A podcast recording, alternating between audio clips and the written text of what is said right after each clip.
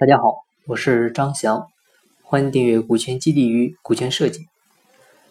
上期呢，我们讲了股权中的杯酒释兵权的概念，但是呢，群里啊，我看到这几天就有人留言问啊，股权释兵权啊，是不是就是指的安抚老员工特定的做法呢？啊，其实啊，安抚老员工和股权释兵权呢是两个不同的概念。很多情况下呢，安抚老员工。啊，几乎是出于一种无奈啊，或者说是一种被迫啊，就是你本来是不想给这些老员工股份的，但是呢，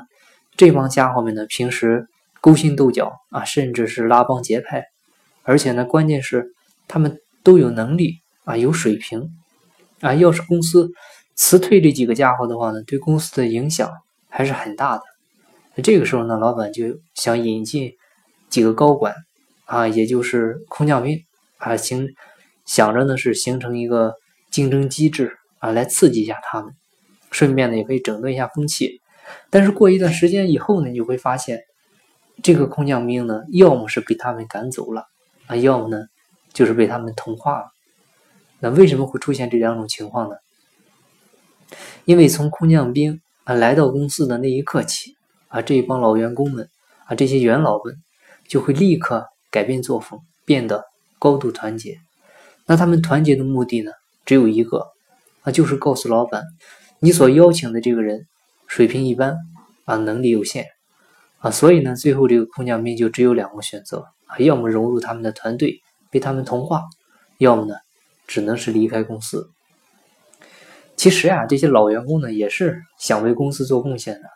他们呢，就是担心空降兵抢了他们的位置，啊，那样的话呢。他们就没有贡献的，呃，这种可能了，或者说机会了。但是，如果你能够拿出一些股份啊，哪怕是干股，来给到这些老员工啊，把这些老员工呢变成了企业的老板啊，这个身份只要一转变呢，那么事情呢就会迎刃而解了。因为作为老板，从来不会惧怕职业经理人的水平超过自己，因为职业经理人呢，在一定是在某些方面要比老板要强大。啊，通常的老板强于职业经理人的呢是胸怀，是境界，是眼观；但是职业经理人强于老板的呢是能力，还有职业水平。啊，这样的话就可以形成一种互补。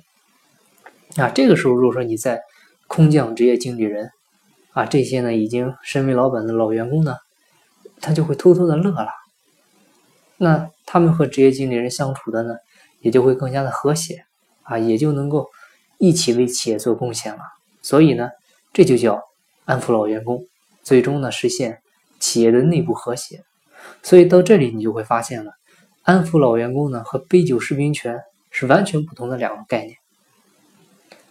好，今天的分享呢就到这里，感谢您的收听。如果您有股权激励、股权设计方面的困惑或者问题，欢迎加我微信，咱们再深入沟通。我的微信号是三二八六三四九六幺。金不在西天，金在路上。